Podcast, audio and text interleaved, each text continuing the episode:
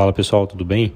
Bom, vou comentar os resultados da Trisul aqui, né? Como vocês puderam ver, é, veio muito bom resultado, crescimento da, da receita, das margens, lucro líquido, enfim, tudo veio maravilhoso, né? Melhor impossível. É, agora eu quero que vocês entendam uh, o que, que era a Trisul antes do levantamento de capital e o que, que vai ser a Trisul a partir de agora, tá? Então, bom, para quem não estava acompanhando, a Trisul fez um follow-on, né, que é um novo lançamento de, de ações do mercado, para poder captar mais dinheiro, né, para poder, obviamente, é, reinvestir no negócio e crescer mais.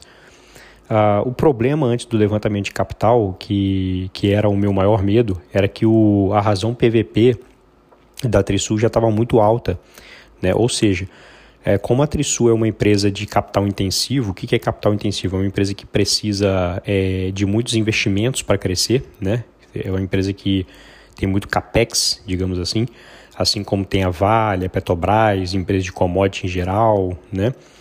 É, então, como o PVP já estava muito esticado, esse tipo de empresa ela tem uma certa capacidade né, de, de geração de, de receita e lucros, né?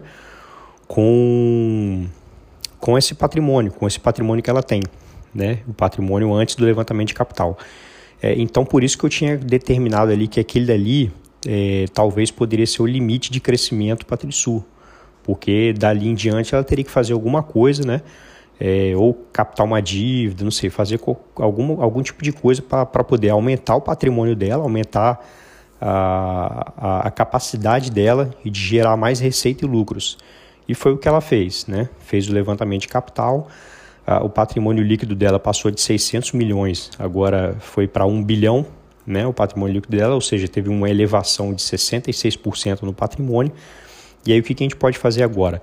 A gente pode projetar que a Trisul vai conseguir uh, gerar uh, a mesma é, na mesma proporção né, de, de receita e lucros que ela estava gerando antes, ela vai conseguir gerar para a próxima, para essa próxima fase, digamos assim, de, de crescimento dela.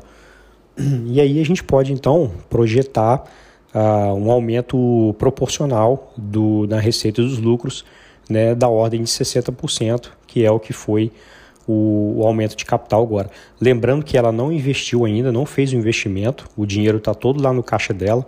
Ela tinha 100 milhões no, no ano passado de caixa, com esse levantamento de capital, ela foi para 500 milhões em caixa, né? ou seja, ela está com muita grana para poder investir em novos empreendimentos e fazer mais uma vez a, a vir com resultados surpreendentes no futuro.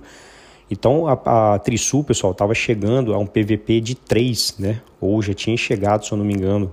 É, é muita coisa. Se você for olhar historicamente, né, é, empresas da, da, desse tipo de característica, né, como Vale, Petrobras, é, construtoras, né, e todas essas empresas de capital intensivo, dificilmente elas chegam no PVP né, superior a 3, dificilmente.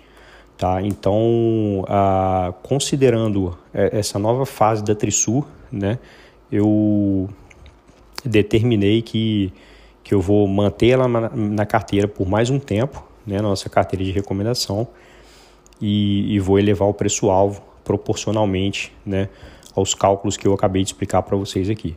Beleza? Espero que tenham gostado aí do resumo. Valeu, um abração.